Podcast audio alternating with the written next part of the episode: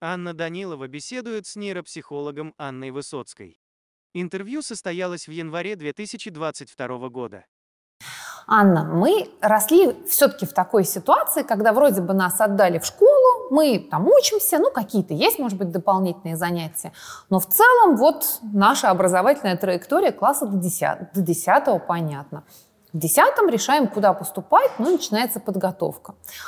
Насколько сейчас работает такая модель? Отдал в школу, и там пусть ребенка моему всего, всему научит. Я думаю, эта модель э, сегодня теряет свою актуальность, э, прежде всего потому, что, наверное, имеет смысл говорить о том, что ребенок растет в некой образовательной среде. Сегодня образование, оно разлито в воздухе. А, школа не является тем местом или единственным местом, в котором ребенок получает образование. Фактически, начиная с рождения, ребенок погружается в некую среду, которую формируют родители, благо э, возможности формировать эту среду сегодня несоизмеримо выше, чем были в нашем детстве. Среда, она очень вариативна. И, наверное, от родителя зависит то, какую роль, какое место в этой среде будет играть школа. А, поэтому, если ты отдал ребенка в школу и забыл, и кроме школы твой ребенок, да, как бы, не знаю, находится в вакууме или в гаджете или еще где-то, то нужно понимать, что а, вот эта вот стратегия долгоиграющая, она, ну, она не будет стратегией. Да, это как э, лодка без курса. Поэтому, наверное, э, в чем-то это может сработать, и для кого-то это может сработать, а для кого-то нет. Ну, то есть получается, что мы не можем сейчас выключиться уже из этого процесса. Нам постоянно надо что-то отслеживать. А что с математикой? А что там с русским? А вот тут такие олимпиады. То есть какая-то совершенно новая история. Общество поменялось, школы изменились, мы поменялись. Что? Ну, интересно, что изменилось. Наверное, здесь вопрос в родительских ожиданиях. Да? Родители ведь тоже разные.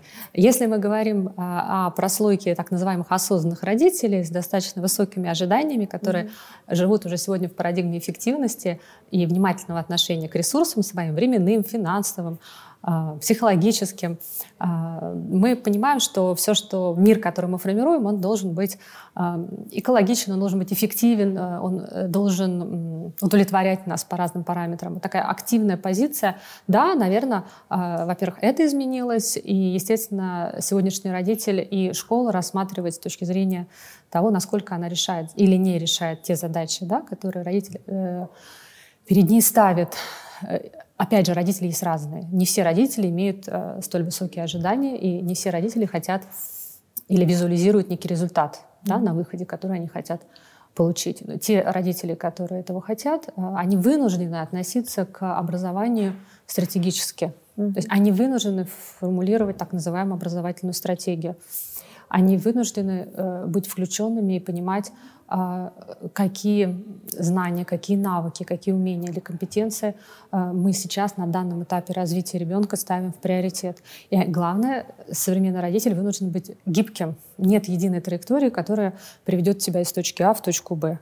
То есть тебе приходится по пути следования, скажем, делать постоянную сверку. Это то, чего я хочу.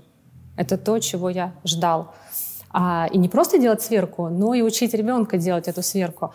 А, на мой взгляд, э, современный подросток, э, я общаюсь очень много с подростками, и это, наверное, то умение, э, которого не хватает многим из них, вот эта проактивная позиция, вот этот самокоучинг и постоянное озадачивание себя вопросом. Я сейчас на своем месте, я сейчас эффективно расходую свое время, а, я сейчас развиваю то, что я хочу развивать, а чего я хочу? Да? То есть вот, э, вот, вот этот такой вот коучинговый подход к самому себе, это, наверное, и есть та реальность, с которой сегодня приходится взаимодействовать, если ты хочешь быть успешным, конечно.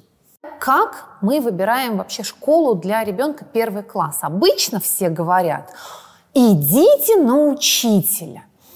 Тут очень много вопросов сразу возникает. Во-первых, многие идут на учителя, оказывается, что это совсем не то, что нам было нужно.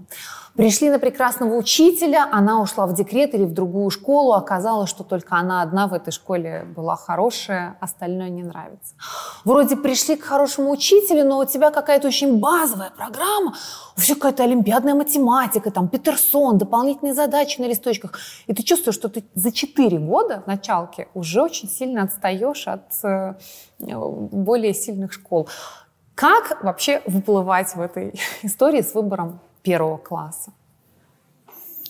Замечательный вопрос. А, современным родителям очень сложно, потому что они живут в ситуации, когда, с одной стороны, есть э, такая история, как правильно выбрать школу, а с другой стороны, э, зачастую этот выбор иллюзорен. Да, мы это понимаем. То есть вроде, вроде как бы есть, но на самом деле его нет. Потому что, во-первых, если мы говорим про государственные школы, а, есть очень сильная привязка да, территориальная. И если э, ты выбрал школу, но не прописан на домах, которые закреплены да, за этой школой, если ты не посещаешь дошкольное учреждение при этой школе, ты не можешь в нее попасть. Да? То есть в этом плане наш родитель, он, конечно, изыскивает возможности. Современному родителю очень сложно, и, наверное, именно российскому родителю, я думаю, что это глубоко в нашей ментальности сейчас, очень сложно без выбора. Отчасти, я думаю, это связано с недоверием в системе образования в целом, и не только в системе образования. А, выбор создает э, иллюзию контроля, а, иллюзию того, что все находится как-то, да, в сфере твоего влияния. Хотя на самом деле мы все понимаем, что это не так, и вы совершенно правы, когда вы говорите, э, что это метод проб и ошибок. Ребенок идет в школу, и действительно, и учитель может смениться, и он может оказаться абьюзивным по отношению к ребенку, и программа может оказаться слишком простой, и в классе может э, быть некий конфликт нерешаемый. То есть в любом случае мы живем в ситуации высокой неопределенности, и нужно уметь, наверное, то, чего, опять же, не хватает современному родителю, потому что мы-то жили в другое время, мы получали другой опыт. Сегодня нужно уметь быстро поменять коней на переправе, а, выйти из ситуации дискомфорта, если действительно это травматичным образом влияет на ребенка, на семью. А сегодня жизнь обязывает нас быть гибкими. Именно поэтому я не считаю выбор школы чем-то очень таким критичным, драматичным. Я не вижу проблемы поменять школу. Более того, я считаю, что а, среднестатистический ученик э, сегодня меняет, ну, особенно я говорю про Москву, конечно, он меняет школу 2-3 раза в целом даже три, наверное, скорее. И, скажем, если не меняет сейчас, то это точно станет такой обычной стратегией в течение последующих нескольких лет. То есть три раза мы поменяем школу, два-три раза точно. И если вдруг мы поменяем школу в началке, уже в начальном звене, я опять же не вижу в этом никакой проблемы. Дети сегодня другие. Они не проводят э, в одном детском саду э, время с, там, с трех до семи лет. Ко мне приходят ребята, которые успевают поучиться, там, не знаю, в трех, в пяти детских садах, причем не всегда в одной стране. Э, дети посещают огромное количество кружков, секций, которые они также меняют как перчатки. Они привыкли работать с разными наставниками, которых мы, опять же, подбираем да, под запрос, под интерес ребенка. Школа для сегодняшнего ребенка — это не весь мир, как это было для нас когда-то. Это место, это среда, это комьюнити, но ребенок может с легкостью поменять эту среду и это комьюнити, если э, эта среда не отвечает тем задачам, которые мы возложили на эту среду, на это место. А, поэтому первое, не нужно относиться к выбору школы как к чему-то необратимому, не нужно бояться, что ты ошибся, а, легче и с большим доверием к миру я призываю родителей. За школу мы замуж не выходим. Не выходим, не так, это точно. За школу мы замуж не выходим. Более того, концепция «дотянем до конца началки» — это вот еще одна такая да, установочка а, — не работает. То есть, когда ко мне приходят родители и говорят, у нас не сложилось, но мы дотянем до конца началки, вот в этом месте хочется стоп. Кри- кричать да, и говорить, стоп, мы не обязаны никуда никого тянуть. Наоборот, это отличный кейс, это опыт, который ребенок получает в школе. Же не только знания, он получает опыт. Это прекрасный социальный опыт. Показать нашему ребенку, смотри, так не работает, это неправильно. Давай искать там, где по-другому. Да? То есть вот эта история с тем, что надо приспособиться и дотянуть, это история, которая тянется из нашего советского прошлого, когда действительно ты шел в ближайшую школу, ты учился там 10 лет, и если у тебя возникали ситуации буллинга, травли, ну, травли, то есть буллинга, э, или там ситуации взаимодействия с не очень, э, скажем, меняемыми учителями, ну или еще какие-то иные ситуации, ты вынужден был просто там учиться, потому что ну, вариантов других не было, и тебе никто не предлагал другие возможности. А, сейчас не так, поэтому, конечно, а, можно относиться к этому гибче. А если отвечать на вопрос, а на что мы все-таки можем влиять, э, мы можем, например, влиять на выбор программы. Обычные программы или ускоренные. Это наше право, пожалуйста. Мы можем попробовать э, поискать, хотя это сейчас в Москве очень сложно сделать, э, ввиду такой унификации да, образовательных программ. В основном школы работают по программе «Школа России», но тем не менее есть школы, которые открывают классы, работающие по другим программам. Например, программа развивающего обучения. И родитель может найти такой класс, да, такую школу и целенаправленно выбрать именно эту программу. Чаще всего учителя, на которых идут, учителя, про которых говорят, и учителя, которых советуют. Это жесткие, наверное. Это сильные учителя. Да, они не обязательно жесткие, они не обязательно авторитарные. Порой они производят очень ну, как бы, приятное впечатление, но сильный учитель — это учитель, для которого результат э, преобладает над личностью. И порой э, это то, что я называю именно таким нарциссизмом да, преподавательским. То есть э, порой, а вернее не порой, а в 99% случаев такому учителю сам по себе ребенок не интересен. Ему интересно тот результат, который он может показать. Ему интересно, чтобы ребенок работал по четко очерченным алгоритмам. Ему интересно, чтобы ребенок э, был так называемым да, вот солдатом этой армии, которая э, приведет этого учителя, условно говоря, к победе. Да. Ну, как хороший тренер, наверное, в спорте, когда показатели команды важны, а Хороший тренер, опять же, к вопросу хороший, сильный тренер и хороший. Хороший тренер, э, он будет э, прежде всего фокусироваться на максимальном раскрытии потенциала своего подопечного. У моей дочери, она занималась много лет синхронным плаванием, у нее был великолепнейший тренер, который, к сожалению, погибла она говорила, я люблю брать сложных детей, мне нравится брать детей, от которых, может быть, даже кто-то отказался, и потом они начинают раскрываться и показывать результат, потому что э, в них верят, и их постоянно ведут к тому, что ты можешь, у тебя получится. Такого же ты в спорте сможешь. очень мало. Этого Спорт мало. начинается обычно наоборот, как бы Селекция. с отбраковки, Конечно, да, у да. вас деревянная спина, деревянные ноги, э, вам здесь не место, но там, если вы не занимаетесь 8 часов э, каждый день. Совершенно верно. Традиционно это селекция, но когда мы говорим про педагогику, вот мы сейчас в спорт ушли, да, когда мы говорим про педагогику, которая сейчас тоже становится селективной, на самом деле, это отдельная да, проблема, а педагогика и селекция ну, взаимоисключающие вещи. Да? Если ты учитель, твоя задача а, учить, твоя задача взращивать.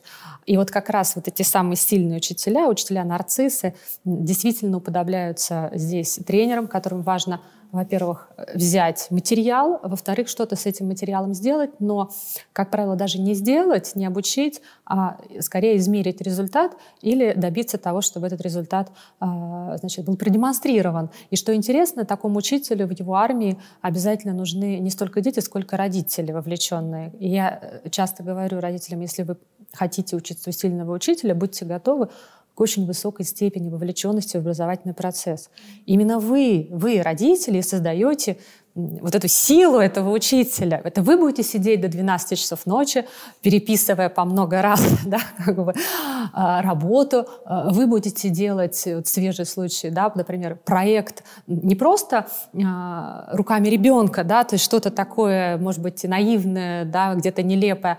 Нет, вы будете делать проект четко по той схеме, которую дал учитель. На выставку?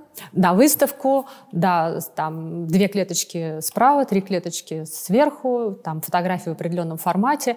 То есть, э, если вы к этому готовы, то есть если вам нужна вот такая да, авторитарная рука и иллюзия вот этого академического результата на выходе, почему я говорю иллюзия? Потому что часто за таким результатом стоит пассивная позиция самого ученика. Э, когда он выходит в среднюю школу, в старшую школу, э, как правило, вот этого осмысления, зачем я делаю то или иное, да, вот этого интереса живого у него может не быть. Поэтому э, может нарастать именно как раз э, выученная беспомощность, а с ней очень сложно потом работать. Нужно ли идти на сильного учителя? вопрос.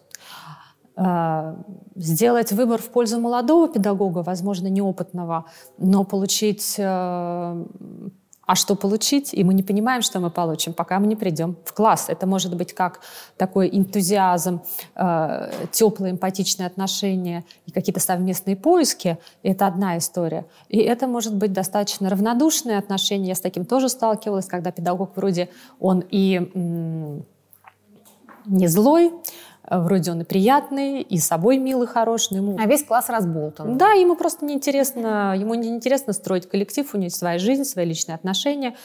И это просто этап какой-то, да, в карьере, поработать вот с выпуском, да, там, набраться опыта. Это очень сложно, да, идите на личность, отличный совет, я сама его всегда э, озвучиваю, но где искать личность? А нет такого, что вот в школах, которые мы условно считаем хорошие, там, может быть, сильные, там в целом сама система играет на качество образовательного процесса. Там учителя, скорее всего, будут все нормальные. Нет, не так?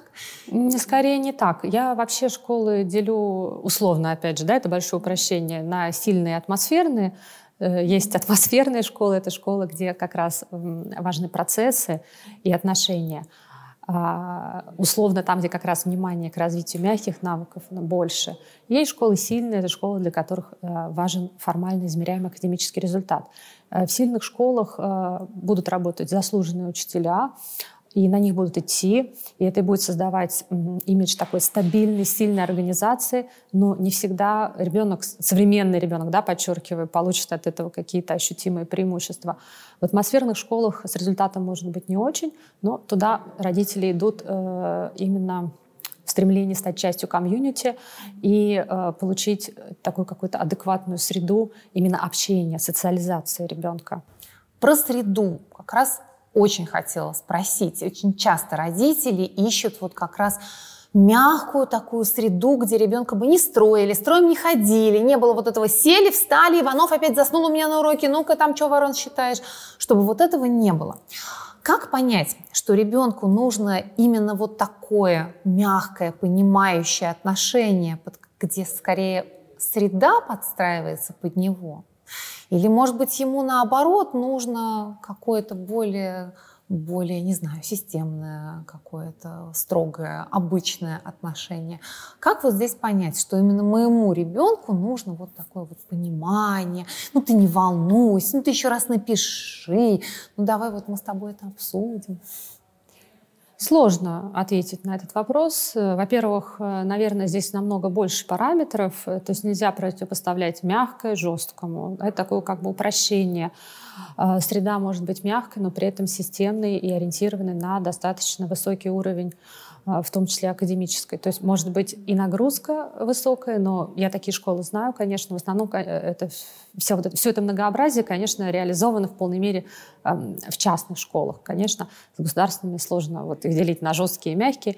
Скорее, здесь действительно мы зависим от учителя, к которому мы попадаем. А, да, то есть есть частные школы с таким классическим гимназическим подходом, там достаточно высокий уровень нагрузки, но ребенка никто не прессует психологически, и ему, конечно, окажут поддержку, если она ему будет необходима.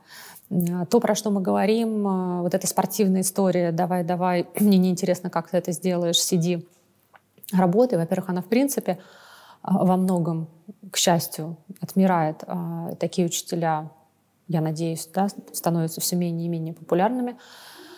А, то есть это не школа, это скорее да, личностный такой фактор. А, школа тьюторская, наверное, я так для себя назову, мягкая тьюторская, которая способна где-то адаптировать требования под потребности ребенка и даже где-то пойти ему навстречу, если он испытывает трудности адаптации.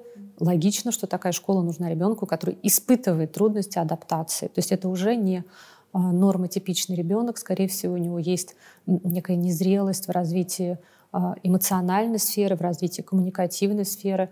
Э, даже если он прекрасно развивается интеллектуально, он может испытывать высокую тревогу, находясь вот в ситуации обучения, эм, страх начала деятельности, э, страх ошибки, конечно, здесь, э, возможно, порой нужен вот такой вот мягкий тьюторский подход. Я, знаете, скорее, какую ситуацию имею в виду?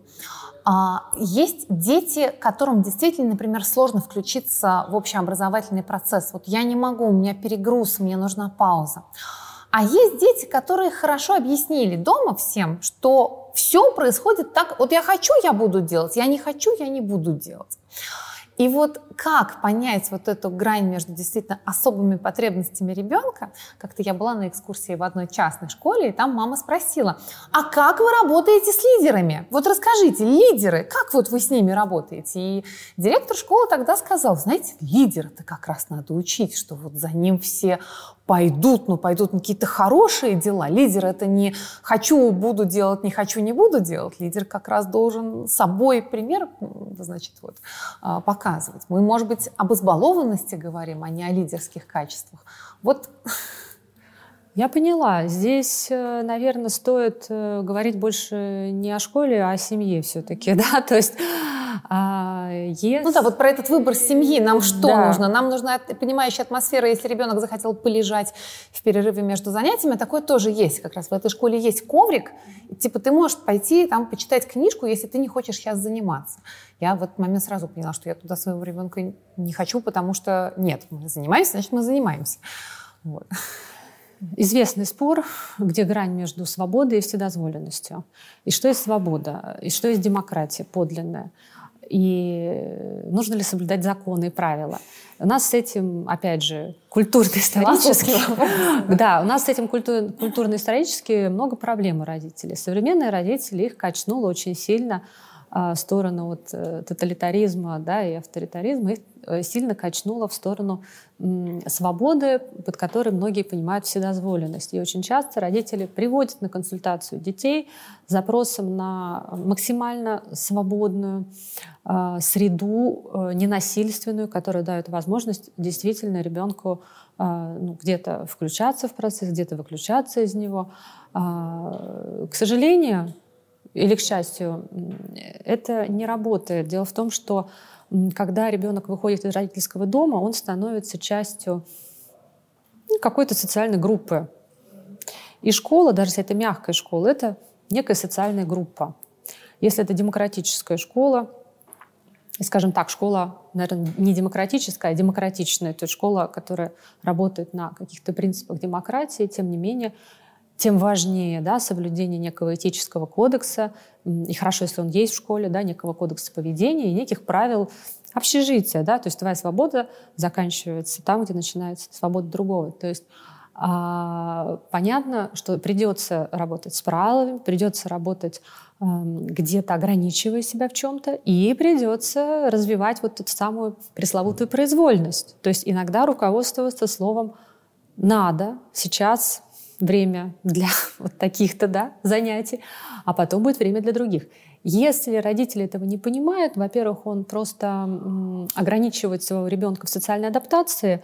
Такой ученик, как правило, не интересен в школе, а главное такая семья – и даже отличные частные дорогостоящие школы, э, скорее всего, откажут в приеме да, такому ребенку, а главное не ребенка, а именно семьи с такими принципами.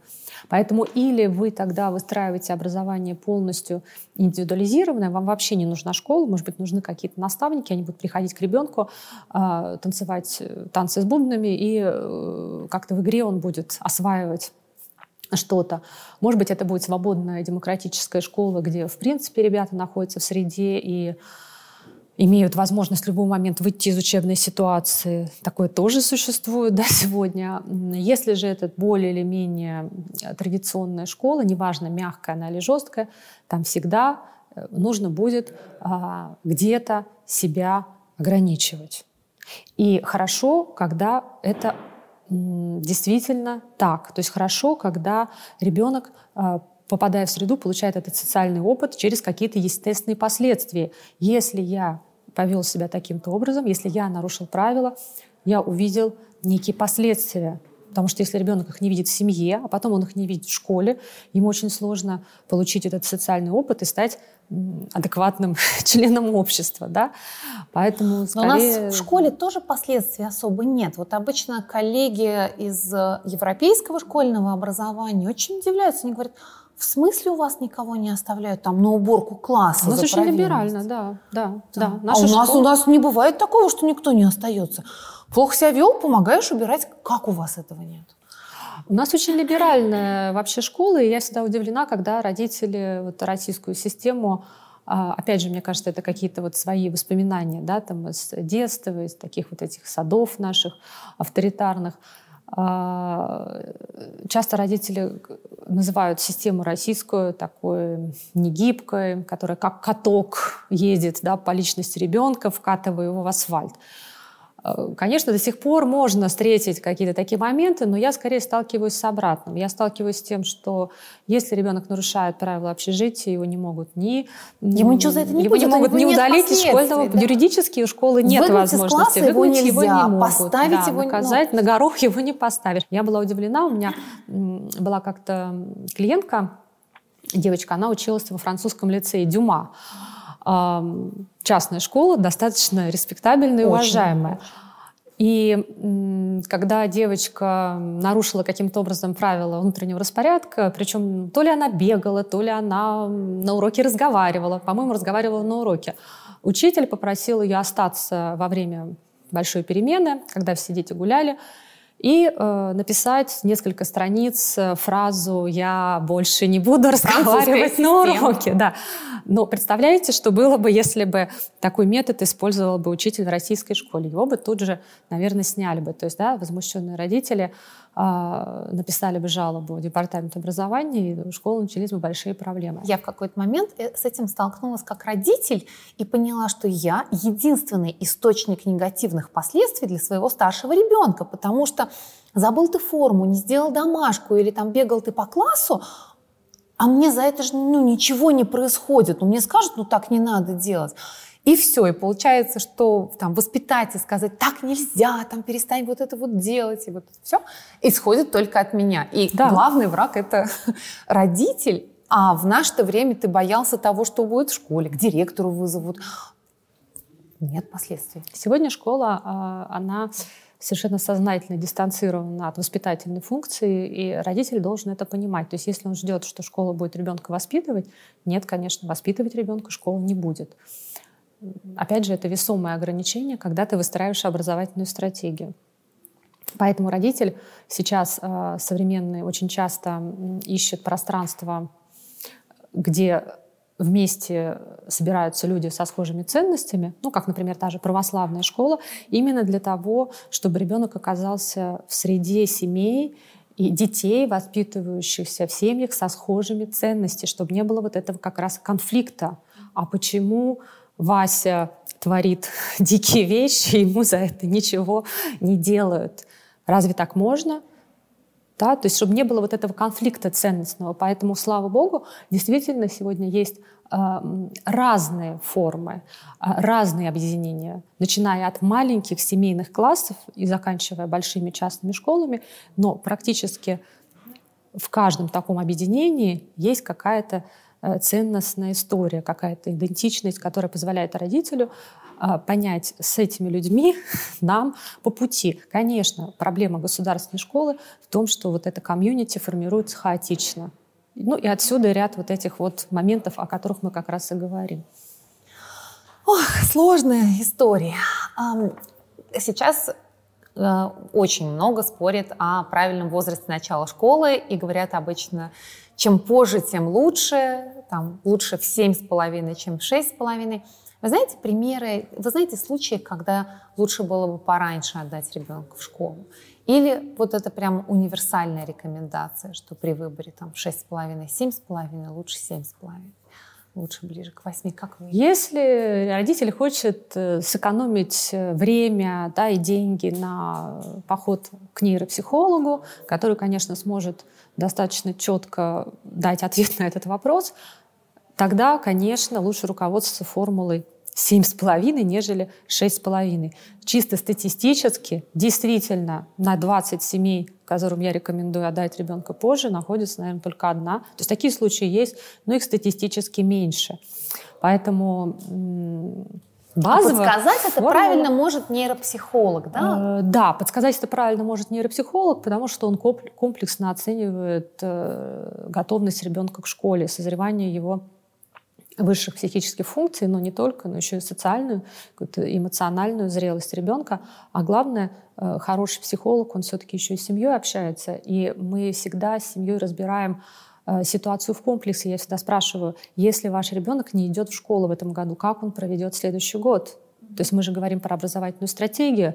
А, когда вот этот возраст 6,5 лет, это потрясающий возраст, когда действительно ребенок во многом готов к обучению, он готов э, уже к какому-то систематическому усвоению знаний, не только в игровой форме. И именно в этом возрасте ребенок может какие-то весомый даже результат демонстрировать, такой какой-то прогресс ощутимый в тех видах деятельности, которыми он занимается. Но не обязательно учиться, сидя за партой. Да? То есть надо понимать, что как только ребенок садится за парту, э, автоматом мы отрезаем от него ряд возможностей, потому что просто на это не остается времени. Время идет на адаптацию, время идет на то, чтобы привыкнуть вот к этой сидячей статичной нагрузки, а, время идет на то, чтобы отстроить какой-то ритм новый. Поэтому если родитель заинтересован а, и уже у него ребенок да, до школы рос в какой-то интересной такой да, комплексно составленной под ребенка образовательно развивающей среде, лишний год это здорово. Если же такой возможности нет, ребенок ходит в детский сад, и во многом он перерос уже свою садовскую группу, и он там самый старший, и 90% детей уходят в школы, и родитель понимает, что максимум, который он может предложить этому ребенку, это просидеть еще один год вот в этом же детском саду с более младшими детьми. Если мы видим э, на приеме, что по большей части ребенок э, эмоционально зрел и самостоятелен, что немаловажно, да, про самостоятельность многие забывают, наверное, можно пойти в школу. То есть здесь, э, к сожалению, нет единого такого правила. Но часто, если я вижу, что ребенок э, когнитивно хороший, он уже э, возможно, даже читает, он испытывает интерес к обучению, но еще очень сильно находится в игре, то есть он не готов отказаться от игры и сесть за парту, в этих случаях я родителям иногда советую отдать ребенка все-таки в 7,5 лет, ну, предположим, пойти на э, ускоренную программу, да, на эффективную началку. То есть в данном случае ребенку не будет скучно, потому что он фактически за вот этот год перед школой он уже и расчитается, и э, рассчитается, расчитается, да, и, возможно, начнет писать, не говоря о том, что, может быть, он уже английский изучает не первый год. То есть он быстро войдет в эту школьную историю, э, но при этом у него все-таки будет год э, такой более свободной, мягкой среды, в которой много времени будет уделено игре. Сразу про диагностику. Я вижу постоянно контекстную рекламу, в Инстаграме и в прочих сетях. Получи квалификацию нейропсихолога за 50 часов. Наш онлайн-курс, диплом пришлем по почте. Как понять, что мы действительно идем к хорошему нейропсихологу? Какими критериями при выборе нейропсихолога руководствоваться? Хорошо, попробую ответить на этот вопрос. Во-первых, э, нейропсихология. Нужно очень четко понимать э, ограничения метода и вообще для кого и для чего он был создан. Да, изначально это нейропсихология как наука выросла э, все-таки из клиники локальных поражений мозга, и детская нейропсихология, она активно развивается последние десятилетия, но это нейропсихология нормы. И норма, я бы сказала, что здесь, ну, мое личное мнение, здесь исследований на самом деле не так много, плюс норма меняется. Эти исследования нужно постоянно обновлять. Плюс э, есть понятие нормы развития, а есть понятие э, требований, которые э, выставляют, скажем, определенные школы, да, когда они принимают к себе детей. Ребенок может быть абсолютно нормотипичен, но он может не соответствовать этим входным требованиям той или иной школы. Поэтому, когда нейропсихолог работает вот этим ребенком, дошкольником, для которого родители выбирают школу, а, нужно четко понимать, ты сейчас какую задачу решаешь. Ты решаешь задачу а, выявить некий уровень развития высших психических функций или твоя задача соотнести то, что ты видишь, а, вот этот профиль ребенка с профилем будущего первоклассника той или иной школы. Важно, чтобы родитель четко понимал, какой он результат хочет получить на выходе. Поэтому часть нейропсихологов работают и с ранним возрастом. Их задача выявлять нарушения в развитии и э, корректировать эти нарушения. Да? Есть нейропсихологи, которые больше работают с нормой, и их задача оценить потенциал, скажем, да, обучения ребенка и выявить его сильные стороны. В любом случае используется одна и та же батарея нейропсихологических тестов, которая разными нейропсихологами адаптируется по те задачи и дополняется теми или иными блоками тестов. А по поводу качества специалистов. Ну, на мой взгляд, специалист должен быть прежде всего психологом. Он может быть психологом, который получил дополнительное образование в области нейропсихологии, если этот курс не входил да, в базовое обучение. Ну, какой-то, во-первых, понятный диплом, собственно, психолога да. должен быть, какого-то понятного места, наверное. Понятного места. Почему? Потому что, еще раз, ты работаешь с семьей. Вот в моей работе сейчас, в принципе, консультирование семьи ну, в процентном отношении э, занимает больше времени. я считаю это неправильно, когда ты привел ребенка к нейропсихологу, ребенка посмотрели, сказали, все плохо, приходите на занятия. Годится, Иван Иванович? Да. Не годится. Но родитель не понял, что хорошо, что плохо, как с этим жить. Да? То есть сегодняшний родитель, он достаточно компетентен как родитель. Он хочет понять, а, собственно, как его образовательная стратегия, его стратегия развития должна учитывать те особенности, которые выявил специалист. Потом очень часто мы сталкиваемся э, с э, некими нарушениями, которые, собственно говоря, не связаны с работой мозга. Ребенок может прийти с некоторыми личностными особенностями пограничными, он может прийти с некоторыми особенностями своего эмоционального развития, где-то это может быть психиатрия. Без базового психологического образования объяснить э, родителям, смотрите, да, здесь вам не нужен нейропсихолог, но обязательно посетить психиатра, или обязательно поработайте с семейным терапевтом, то есть без базового психологического образования это сделать сложно. Задача ребенка вот своей вот этой уникальности быть жизнеспособным, э, радостным да, и устойчивым к каким-то жизненным трудностям, даже если что-то вот у него действительно э, западает вербально-логическое мышление, да, вот как-то наглядно-образное преобладает, но это не является проблемой. Надо уважительно относиться к особенности ребенка и верить в то, что у него все получится при этом не игнорируя реальные трудности, если они есть.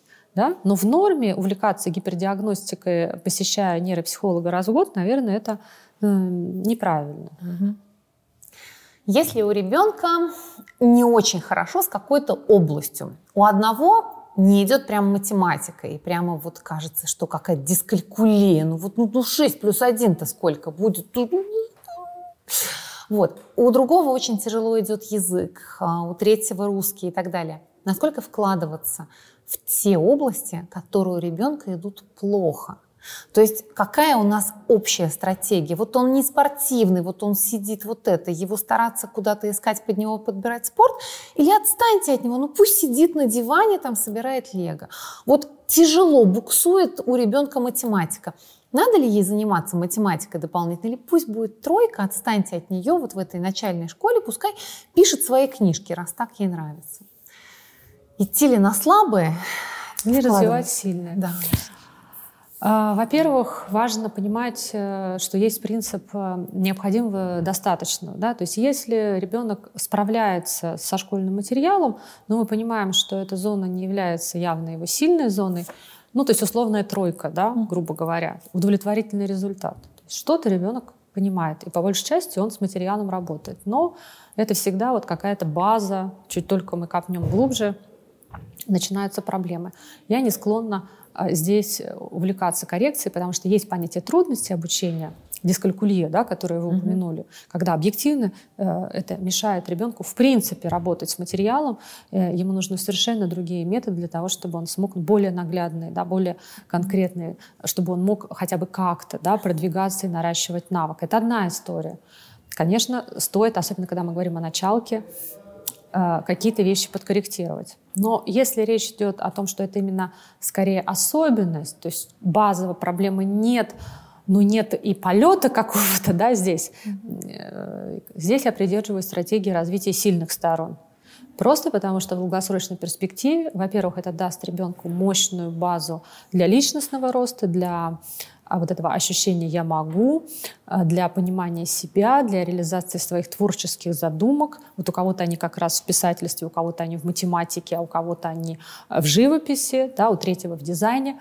А, личность всегда будет более полной, более счастливой, более реализованной, когда она будет актуализироваться в том, в чем она сильна. Поэтому понять ребенку, в чем ты силен, и развить это. Это очень важная задача. Более того, если увлечься коррекцией, то есть забыть про поиск сильных сторон, но обложить ребенка специалистами, помогающими, а, особенно в школе начальной, когда уже ребенок там частично сепарируется, и вот он приходит из школы, у него э, логопед, в другой день у него нейропсихолог, э, где-то э, нестандартная математика, которая именно нестандартна не потому, что он ее попросил, а потому что нам нужно да, там, развивать его мышление, э, где-то с ребенком еще кто-то работает, я не знаю, еще какой-то специалист. Mm-hmm.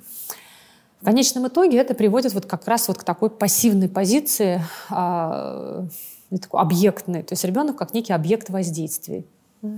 Естественно, это тормозит развитие личности, поэтому э, во всем нужна мера. Я для себя, опять же, вывела формулу как мама.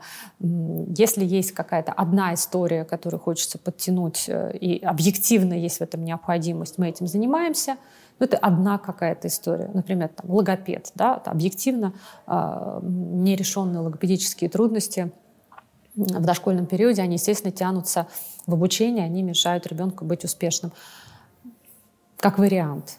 По поводу спорта то же самое.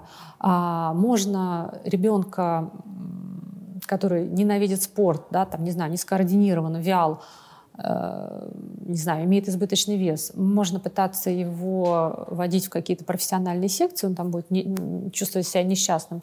А можно задаться вопросом, что я могу сделать для того, чтобы мой ребенок начал двигаться. И зачастую родителям как бы этот вопрос не выгоден, потому что ответ в большинстве случаев, э, конечно, лежит в том, что нужно включиться самому в эту ситуацию. Если ты пойдешь вот сейчас зима, да, кататься на лыжах, суббота и воскресенье, а для этого надо найти время, да, отложить, опять же, там, гаджет, любимые дела, пожалуйста, э, скорее всего, ребенок согласится пойти не в секцию, но пойти с тобой покататься на лыжах или на роликах, да, или, если это лето, поехать куда-то на велосипедах. Поэтому есть задача э, вести культуру в жизнь семьи, или задача что-то сейчас с ребенком сделать, чтобы он резко стал там, да, каким-то там, не тем, кем он является. Ага. И вот эту грань нужно чувствовать. Бывает, что в подростковом возрасте разворачивает вот эти склонности диаметрально в противоположном направлении. Ну вот, дожил до физики, всегда считал, что ты вообще не физик, не математик, никто, а какая-нибудь случилась фантастическая история с физикой. Вот я посмотрела в школе 9 дней одного года про вот этих физиков-ядерщиков. Ой, я до сих пор жалею, что у меня с физикой не сложилось. Я бы. Ну, редко. Тут как бы интерес может смениться на диаметрально. Но, как правило, он и меняется в момент, когда ты вдруг понимаешь, что то, от чего ты сознательно или неосознанно уходил, или от чего тебя уводили родители, считая, что это не та сфера, которая принесет успех да, и финансовое, финансовое благополучие, в какой-то момент даешь себе дозволение этим заниматься, и тогда мы видим резкую смену интереса. Хотя по факту этот интерес на самом деле был всегда. То есть интерес был, но он был непонятен окружающим. Непонятен тебе самому, он был непонятен твоим родителям, он как бы не считался за интерес или игнорировался. Тогда, да, э, в момент такой личностной некой зрелости, определенного этапа, когда ты начинаешь э, уже э, смело рефлексировать и раскапывать, да, ты начинаешь этот интерес в себе реализовывать. Если копнуть в детство, конечно, мы рождаемся, естественно, очень индивидуальными. Естественно, практически все можно увидеть в раннем периоде. Нужно ли это каким-то образом уже в раннем периоде прокачивать, да, то есть нужно ли ребенка Профилизировать? Нет, конечно. Я, в принципе, считаю, что ранняя профилизация, она вредит развитию и в школе, э, ну и в дошкольном периоде, и в младшей, в средней школе. Идеальный возраст э, задуматься о том, на чем ты хочешь сфокусироваться, это старшая школа. К сожалению, э, в силу ряда особенностей, да, сегодня это не всегда так. Мы начинаем ребенка очень рано уводить в какие-то профильные области. Поэтому мы идем за интересом, мы можем пробовать разное. В какой-то момент может открыться интерес, который всегда присутствовал, но просто мы не уделяли ему достаточное количество внимания и считали, что это не приоритетно. А, да, то есть, ну, как-то так. Ну, то есть я правильно понимаю, что примерную стратегию можно сформулировать так, что если у тебя ребенок гуманитарий, ну вот тебе кажется, его не обязательно таскать по математическим олимпиадам и расстраиваться, что он не справляется с уровнем математической сложности. Но смотреть как бы за тем, чтобы ему математика в школе шла вот без этих дырок а, в основном фундаменте, когда ты просто где-то что-то не понял, и потом у тебя все пошло не туда. Я просто очень много вижу этого в области иностранного языка, когда ребенок попадает ну, вот в нашу систему преподавания английского в школе. Все начинается вот с кондового чтения. Через три месяца все в ужасе от английского, и все уверены, что ребенок абсолютно не способный. Я вот э, знаю несколько историй полиглотов зарубежных, которым тоже в школе сказали, у тебя вообще никаких способностей к языку нет, не будет, и вообще английский убери из своей жизни. Они потом 10 языков выучили так вот с легкостью. Конечно, вот этот опыт э, ранний, образовательный, может очень сильно сбить настройки. Не повезло с учителем, ненавидел учителя, и поэтому решил, что это совершенно не про тебя, что это все ужасно. Да, здесь задача родителя совершенно верно избегать вот этих слепых пятен и черных дыр, в которые ребенок проваливается, показать ему, как это может быть иначе. Ну, могу привести свой пример. У меня никогда не шла математика, собственно, может быть, это была и не дискалькулия, но близко к этому. А, я очень благодарна родителям, потому что это было не очень принято еще в советские времена, что в какой-то момент мама мне нашла репетитора Сейчас эта история повсеместная, а тогда это было скорее ну, как бы исключение. Мама мне нашла репетитора, э, учительницу математики, которая приходила ко мне домой, и мы с ней разбирали все то, что в школе. В общем, она переводила мне с русского на русский, это все было с юмором. Мы очень много шутили, смеялись, и как математика с ней мне казалась понятной. А, математиком я не стала, естественно, э, какой-то любви к математике не возникло. Но первое, во-первых, э, ушел страх, и я поняла, что э, с любой предметной областью, если тебе это для чего-то нужно, ты можешь разобраться. То есть какой-то минимум ты всегда сможешь взять. И ровно эта ситуация у меня и наступила, когда я решила поступать на факультет психологии. Мне нужно было сдавать математику. А-а-а математику, вот да, и биологию. И м, психология — это область, которая относится к естественным наукам, но при этом не секрет, что туда идут многие дети именно э, с гуманитарным, да, таким складом мышления, им сложно действительно дается математика, хотя она там должна присутствовать, потому что это область научных исследований, но не все психологи занимаются научными исследованиями. Но тем не менее, для того, чтобы поступить, например, на психфак МГУ, э, нужно сдавать профильную математику. Ну, в те времена писать экзамен по математике. И э, да, я написала этот экзамен на тройку, хотя готовилась целый год но сам факт, что я не испугалась к этому готовиться, к этому экзамену, сам факт, что я в принципе могла начать сдавали? с этим материалом работать, то есть это не было неким ограничением. Я не пойду в психологи, потому что я не знаю математику. То есть здесь математика выступила конкретным средством, да? Да, то есть если вам не взяли бы репетитора, вы сразу бы поняли, поняли на психфак надо сдавать математику, я ее никогда не сдам, поэтому психфак за бортом получается. Ну, то есть, если бы у меня была стабильно всегда двойка по математике, и уже материал, начиная с шестого класса, у меня бы где-то глубоко проваливался, наверное, просто я бы не отважилась, я поняла бы, что это просто ну, нереально, эта задача нерешаема. Поэтому, да, э, база, вот мне нравится в некоторых школах есть э, деление на базовый, углубленный и профильный уровень освоения предмета, когда ребенок может понять, этот предмет я беру базово, а здесь я иду в углубление. Вот оно, истинное формирование индивидуального учебного плана. То есть мы не обязаны все есть вот один вот этот комплексный обед. Мы можем э, создать некую свою формулу и понять, вот это я беру на таком уровне, там это на другом. Отказываться, конечно, нецелесообразно. Или вот моя дочь училась 8 лет на семейной форме обучения. Ого. Да, и а, так получилось. Она была спортсменкой, поэтому понятно, что мы не могли охватить все предметные области, да, школьные. В частности, она мало занималась химией. Она и занималась на каком-то базовом уровне, но она всегда говорила, я не понимаю химию. Химия — это темный лес. А потом она поступила в школу, и ей пришлось фактически с нуля изучать химию уже в девятом классе, в 15 лет. И недавно она мне сказала, ты знаешь, ну, в какой-то иной жизни я даже могла бы увлечься химией. Химия очень интересная наука. Да, я не буду химиком, скорее всего, это не мое, но мне это интересно. То есть я рада, что я смогла понять, как это работает. Да, поэтому э, принцип, опять же, необходимого достаточного э, это здорово. Но специально вот это вот долбить, То прокачивать... есть надо рассмотреть да. вот эту разницу между тем, что действительно не идет и не его, и между тем, что просто в начале была какая-то яма, и теперь он через нее сам не может перешагнуть. Нужно разобраться, в какой момент, э, где и почему началась проблема.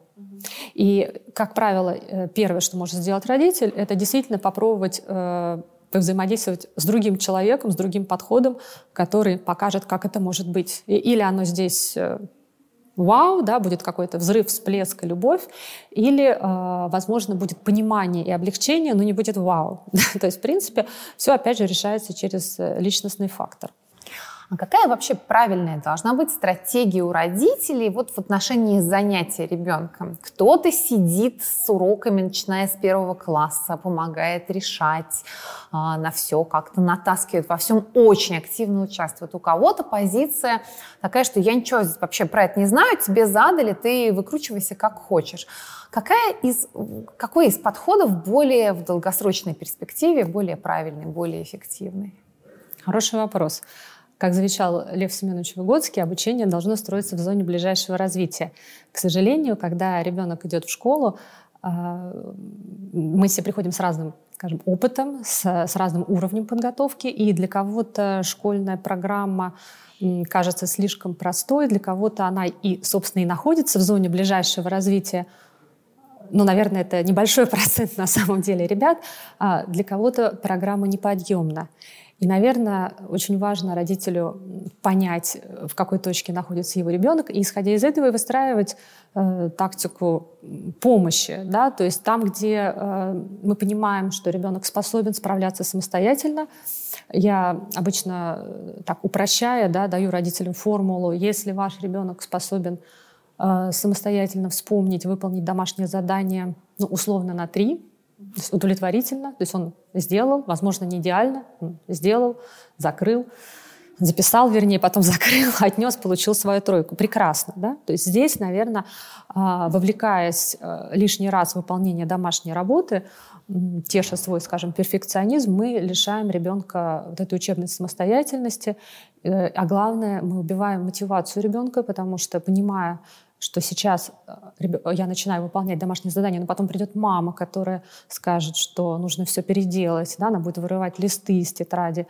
и говорить, э, что такую работу стыдно показывать учителю – Понятно, что отношение у ребенка к выполнению домашней работы будет э, крайне сопротивляющееся. Он просто не будет или не будет хотеть ее делать, или он будет оттягивать выполнение домашней работы до прихода мамы, потому что он будет понимать, что проще, когда родитель уже сядет рядом и скажет, как сделать, да, вместо того, чтобы я сделал сам так, как у меня это получается. Вот это один случай.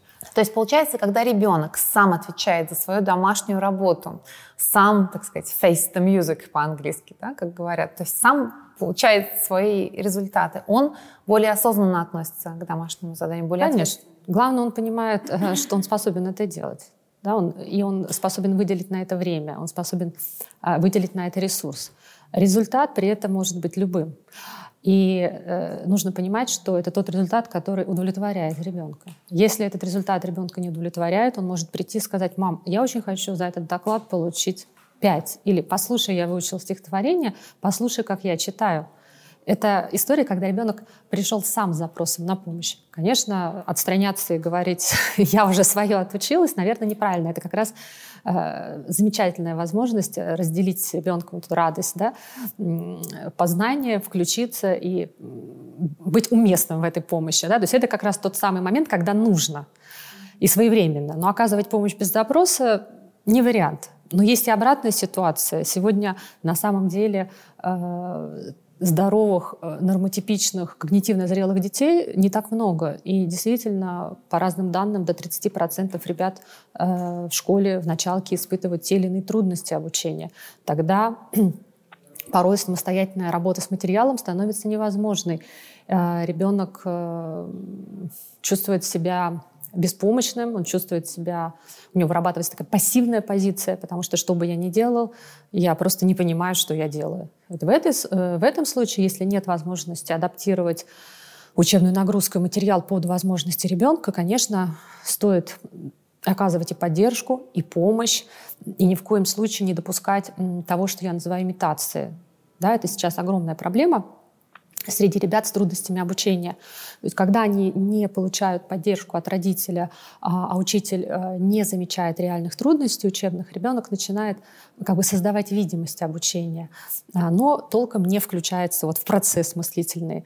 Ну, простой пример. Э, ты понял, да, с репетиторами такое часто работает. Да, я понял. Э, какой-то алгоритм объяснили, там ребенок тут же там как-то сымитировал и вроде даже по этому алгоритму что-то сделал.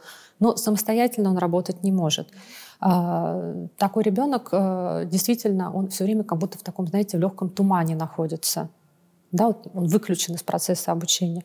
Чтобы такого не было, очень важно садиться, разбирать, рисовать, брать э, пластилин, я не знаю, лего, моделировать задачи и добиваться вот этого понимания, да, того, чтобы щелкнуло, чтобы ребенок ощутил эту радость инсайта. У меня ровно было так же с математикой. Со мной также сидела бабушка и спрашивала, ну, ты поняла? Я радостная, что мне сказали правильный ответ. Говорила, поняла. Но абсолютно вы правильно описываете это состояние легкого тумана в голове, когда ты вроде смотришь, но до глубины тебе не доходит. Да. Мне помогло только прорешать самой весь учебник по алгебре, тогда у меня щелкнуло. Ну, такие еще советские методы были.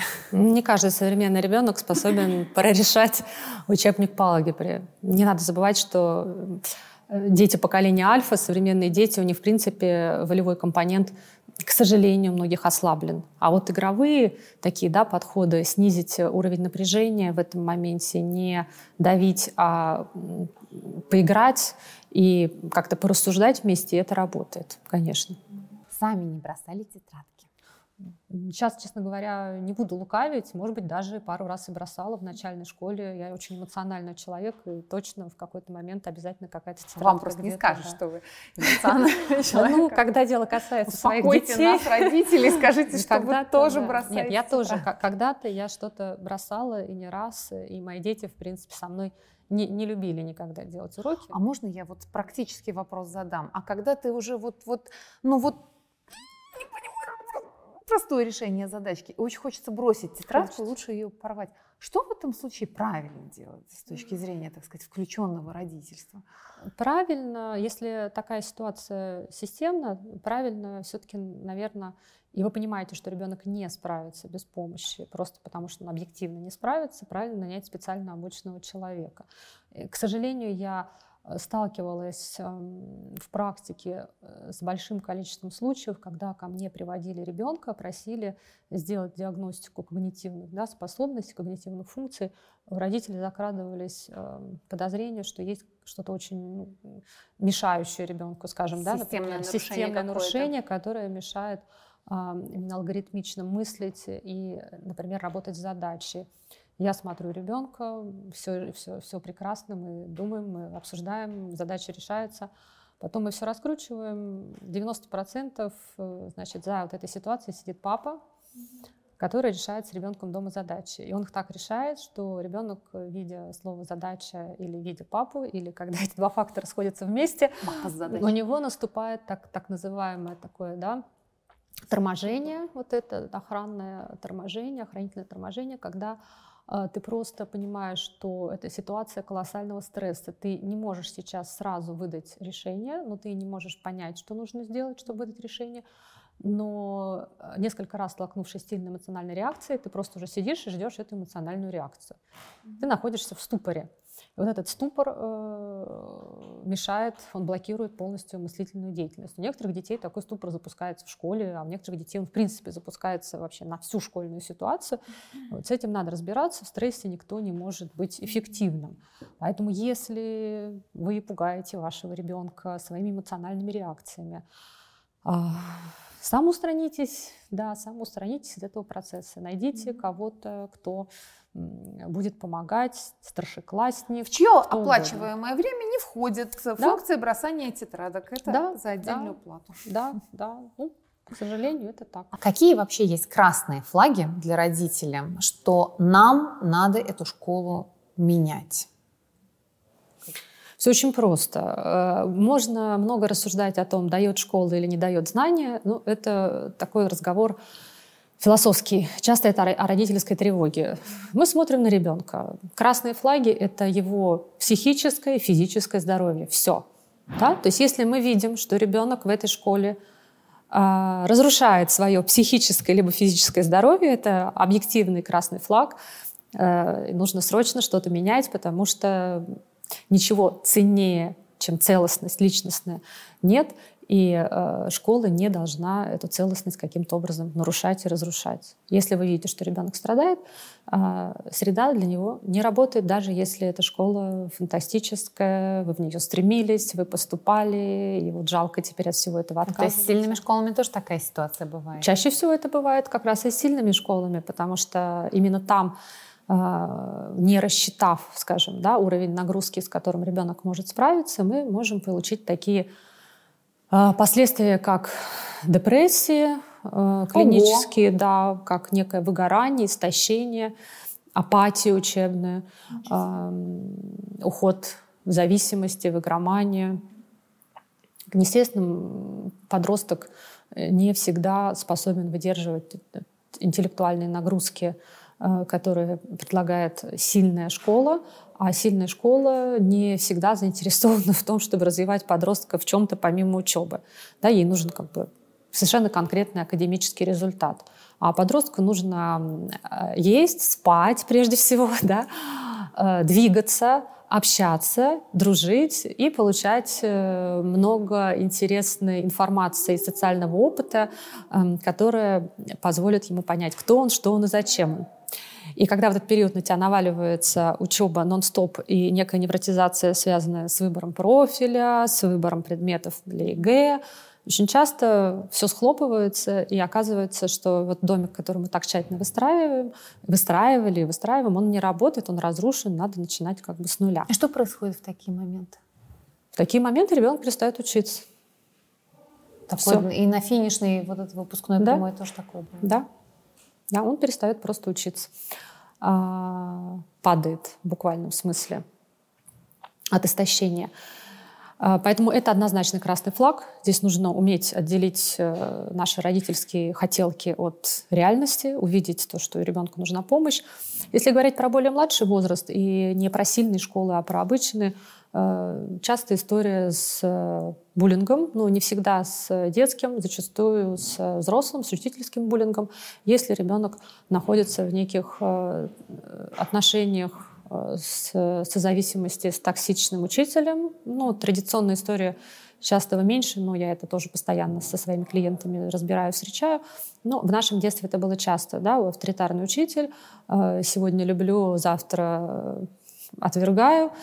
И вот, это вот, вот эти эмоциональные качели, ребенок не может ни отрефлексировать, что с ним происходит, ни рассказать об этом, э, но при этом он психологически нестабилен, он страдает, и здесь тоже может наступить. Как это понять по ребенку, что у него сложности с учителем в школе, если он сам не может это пока отрефлексировать? Ну, у детей все очень видно, в принципе, по их состоянию. Во-первых, ребенок не хочет сходить в школу казалось бы, самый простой симптом. Но для меня он очевиден. Если ребенок не хочет ходить в школу, мы должны понять, в чем проблема, почему это происходит. Не просто так переступать через это, иди, вот он ленивый, он от Не хочешь, психосоматика начинается, головные боли, болит живот, э, кишечник, по утрам очень плохое настроение, очень сложно встать, очень сложно что-то сделать. Такая инфантилизация, когда ребенок просто начинает какие-то части своей жизни отрицать, вот эта вся тема с ответственностью, с уроками, да, то есть это просто все избегается, замалчивается, просто ребенок уходит в бесконечную игру, да, в какой-то погружается в какой-то свой мир иллюзорный для того, чтобы вот все, что связано со школой, каким-то образом ушло на периферию. Пассивное отношение к тому, что происходит э, в школе.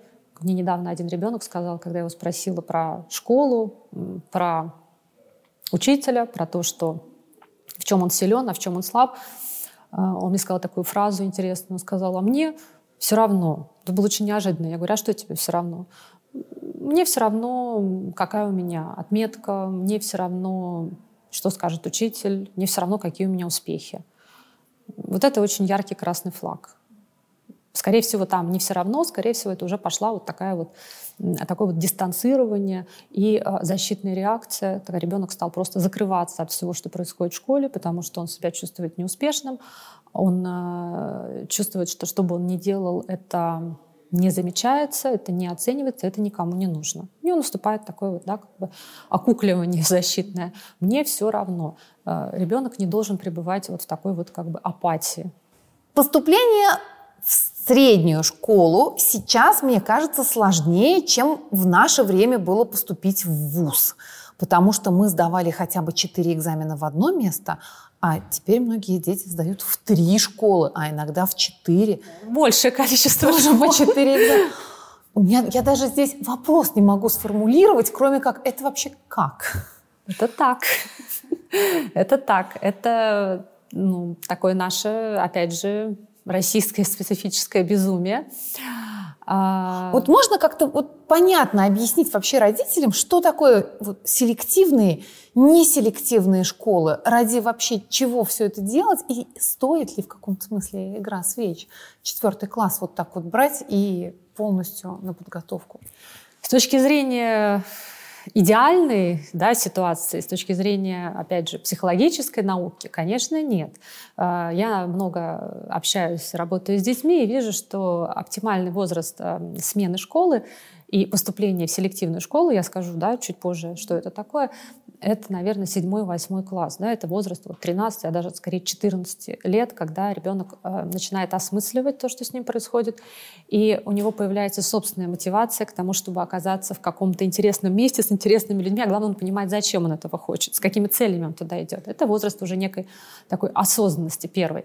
Конечно, десятилетний ребенок, многие дети сейчас поступают после программы «Эффективная началка», кому-то из этих детей 9, они, естественно, не понимают, почему их выдергивают из коллектива, и с корнем куда-то там пытаются пересадить.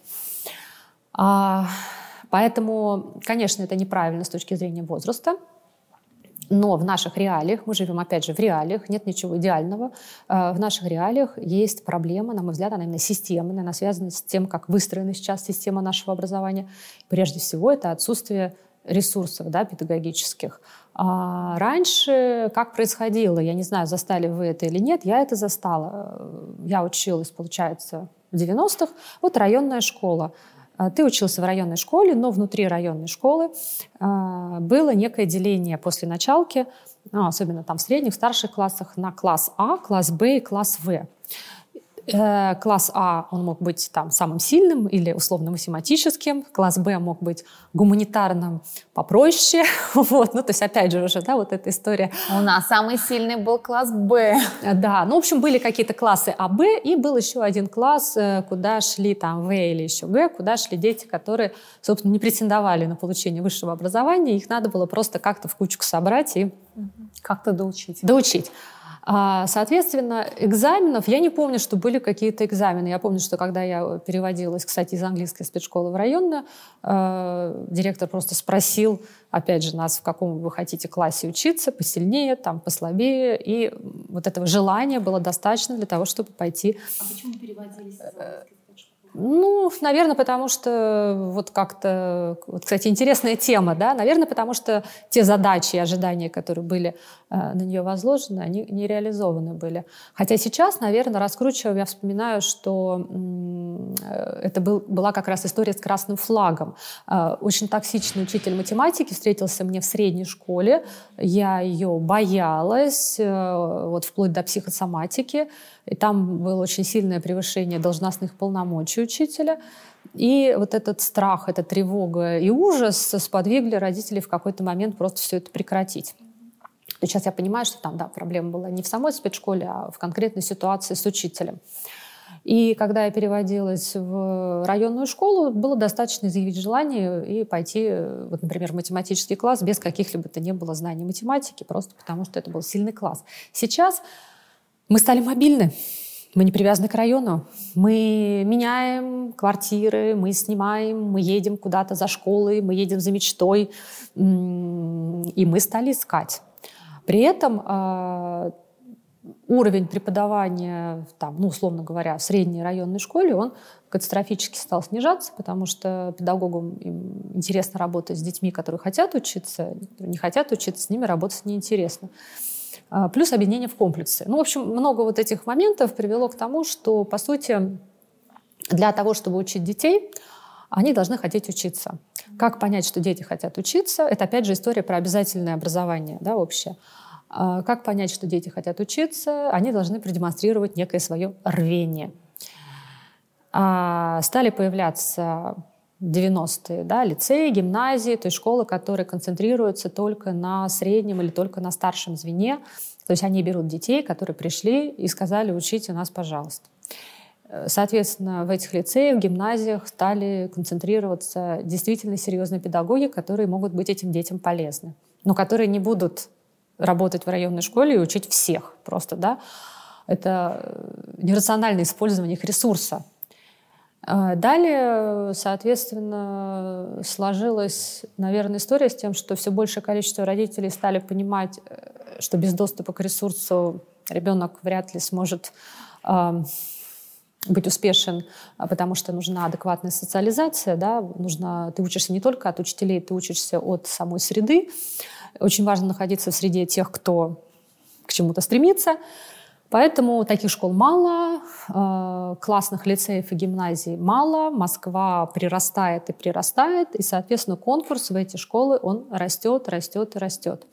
То есть проблема это, наверное, с тем, что базовая обычная школа, не селективная, районная, там, где не нужно прикладывать усилия для того, чтобы перевестись из началки в среднюю, и там, где нет э, вот этого деления на условно там уровни обучения в, рамках даже одной школы, эта школа учеников теряет а, перспективных. Они начинают искать тусовку своих. И в целом это правильно. То есть, возможно, это не своевременно. Я переживаю, что конкурс такой высокий, что детей так рано накачивают вот этими всеми поступательными конкурентными историями. Но концептуально я и родителей понимаю я и сам, сама ну, как бы использую эту же стратегию, потому что понимаю, что а как иначе, вот мы живем вот в такой вот сейчас э, модели, да, то есть мы живем в такой реальности, в которой, к сожалению, если ты хочешь получить доступ к ресурсам в условиях государственной школы, еще раз, да, мы говорим про бесплатное образование, ты должен оказаться где-то там, где есть ресурсы, а есть они там, где есть, соответственно, хорошие педагоги, а педагоги хорошие есть там, куда приходят дети, которые хотят учиться. Проблема в том, что просто мало, э, дефицит, мало таких школ. Если бы их было больше, было бы и проще поступать, и был бы ниже конкурс, и вообще все было бы как-то То есть это получается приятно. даже история не столько по подбору, по уровню знаний, потому что мне тоже иногда так кажется, там, объявить курсы подготовки к ЕГЭ и взять туда только детей с уровнем advanced. И, соответственно, они все напишут на 99 баллов, и ты королева, и на следующий год наберешь на еще более выгодных условиях. То есть это больше история про мотивацию, про то, что для одного класса, допустим, если ты ездишь на Олимпиаду, ты просто белая ворона, и зачем тебе это сдалось, а для другого, в смысле, ты не ездишь на Олимпиаду. И про то, и про другое. Конечно, самое печальное, что это именно про advanced, потому что для того, чтобы попасть в интересную среду, ты должен э, продемонстрировать некий уровень, который во многом превышает тот уровень, с которым выходит средний ученик, даже там отличник обычный, да, там началки неплохой, скажем, да, у неплохого учителя. То есть сначала, да, снимаются сливки, ты должен уже показать свою высокую обучаемость, у тебя должен быть достаточно высокий уровень знаний, умений, навыков. А во-вторых, да, должна быть мотивация. Но мотивацию, конечно, в пятом классе еще никто мерить не умеет, ее меряют в более старшем возрасте. Э, скорее, это мотивация родителей. Если родитель повез ребенка вот так вот веером поступать, э, скорее всего, в этого ребенка уже много вкладывались, и это будет тот родитель, который будет ребенка стимулировать к участию в Олимпиадах, он будет стимулировать ребенка э, вот к этой достигаторской активности. То есть это еще и своеобразный пул семей, которые очень сильно э, включены в тему образования, а подчас даже невротизированы этой темой. Вот. Да. Угу. Да. Такое есть. Есть такое невротизированное. Невроти... К сожалению, невротизированное. Опять же, Аня, тут э, все упирается в то, как работает в целом государственная система. Конечно, если бы каждый родитель знал, что ему ребенку гарантировано хорошее образование, не знаю, бесплатное обучение в ВУЗе, по выбранной специальности. Вообще, если бы можно было все решать просто по доброй воле, я пришел, учите меня, наверное, все было бы проще. Ну, простой пример. Моя дочь захотела изучать математику. Она захотела ее изучать достаточно поздно, в 15 лет. И э, если с программированием она захотела изучать программирование и математику, если с программированием вопрос решился более-менее э, просто, она пошла на программу Яндекс Лицей, да, я считаю, что прекрасная программа, она бесплатная, она работает в большом количестве школ Москвы, на нее относительно несложно поступить, и в целом она доступна. Пожалуйста, хочешь изучать программирование, восьмой класс, ты поступаешь на двухлетнюю программу, работай.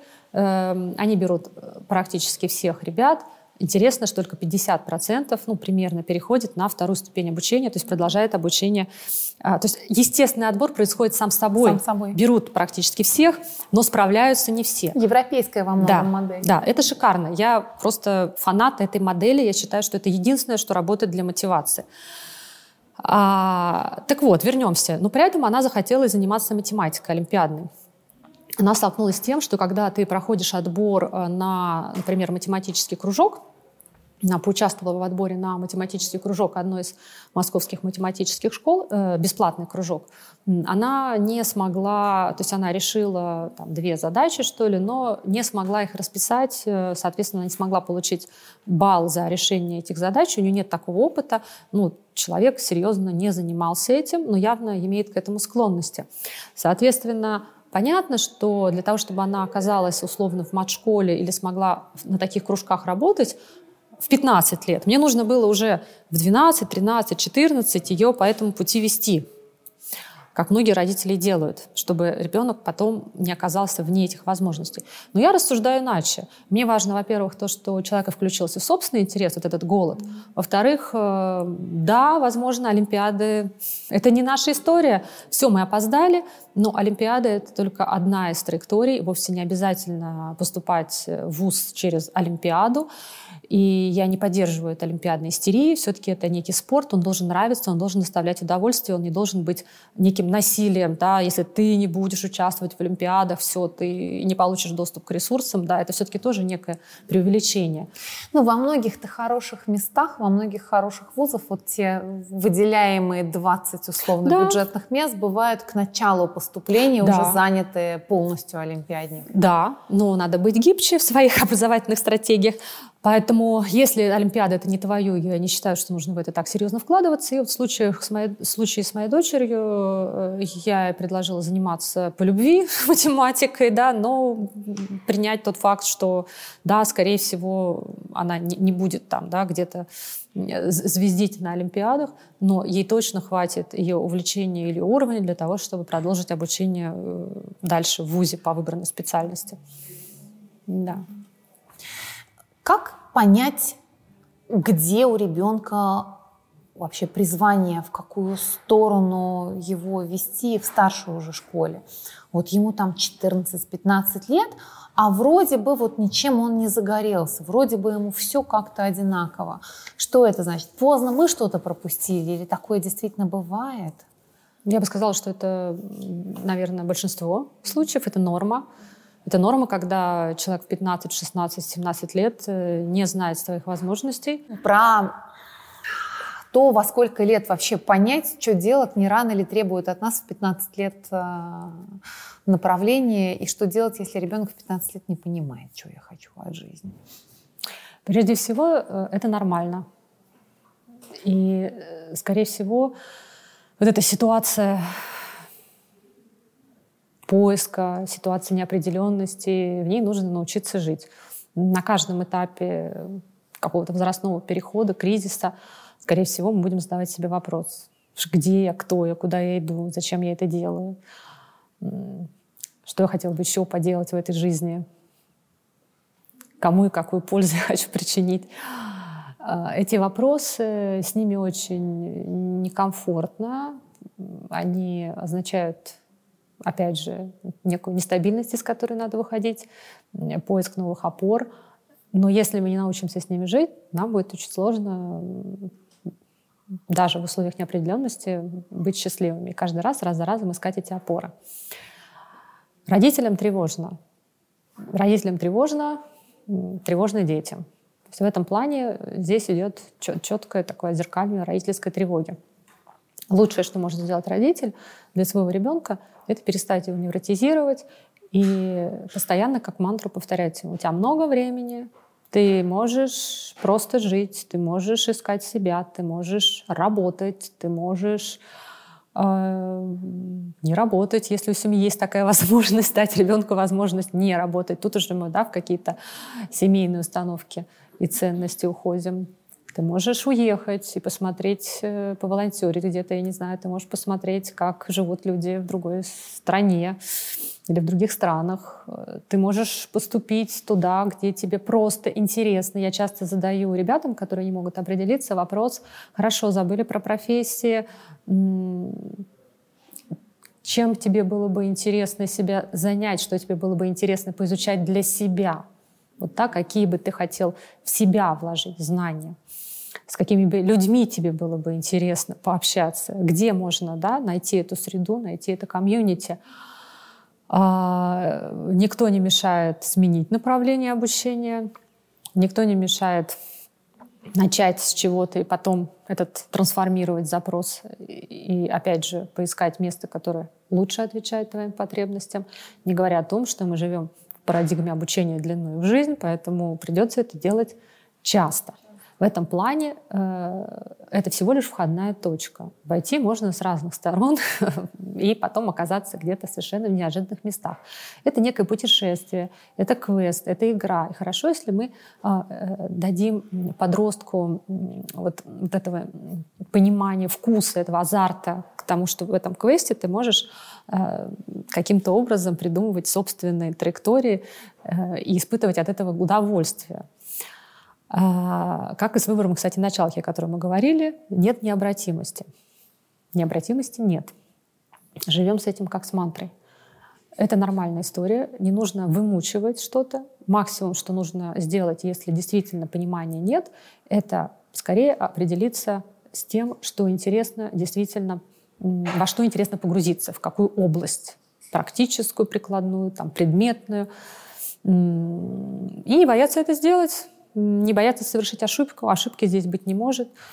Здесь, наверное, может родитель помочь. Прежде всего, помочь он может чем? Помочь он может задолго до этого выбора тем, что он э, дает ребенку э, такую широкую перспективу э, в целом понимания, а что вообще вокруг бывает. Да, интересные люди, интересные профессии, разные стили жизни, свободные художники, э, фрилансеры, программисты, офисные сотрудники, менеджеры, руководители бизнеса.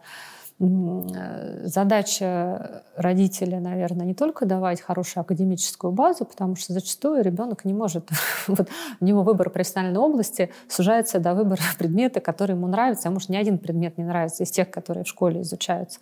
Но он не понимает, что эти предметы, как в моем случае с математикой, могут быть а, проводником в какую-то интересную область.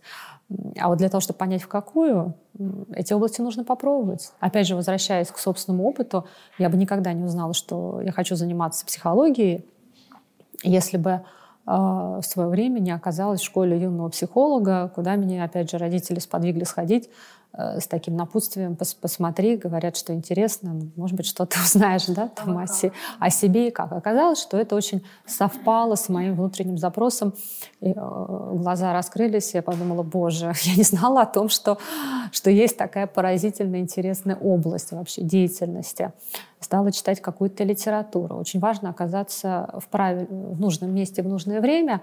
Э, для этого э, должен быть воздух, для этого должно быть время. А, на вот эти пробы. Поэтому, наверное, очень здорово, если школа этого не делает, то заложить это в некую свою образовательную, вернее, образовательную стратегию ребенка, эту историю с некими пробами.